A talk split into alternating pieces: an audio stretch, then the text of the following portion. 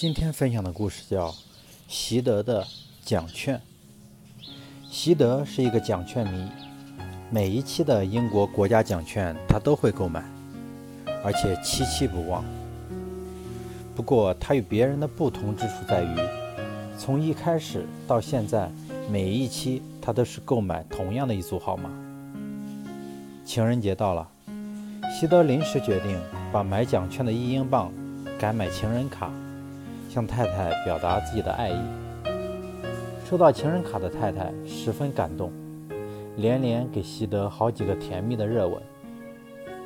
开奖的时候，习得万万没想到，这期的大奖中奖号码恰恰是他一直购买的那六个数字。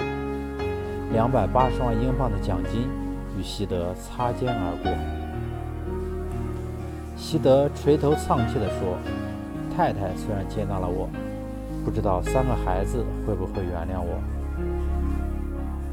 一英镑只能买一张情人卡或者一张奖券，一颗心只能换一颗心，两只眼只能朝着一个方向。人生就是这样，顾此失彼，得到的同时也失去了。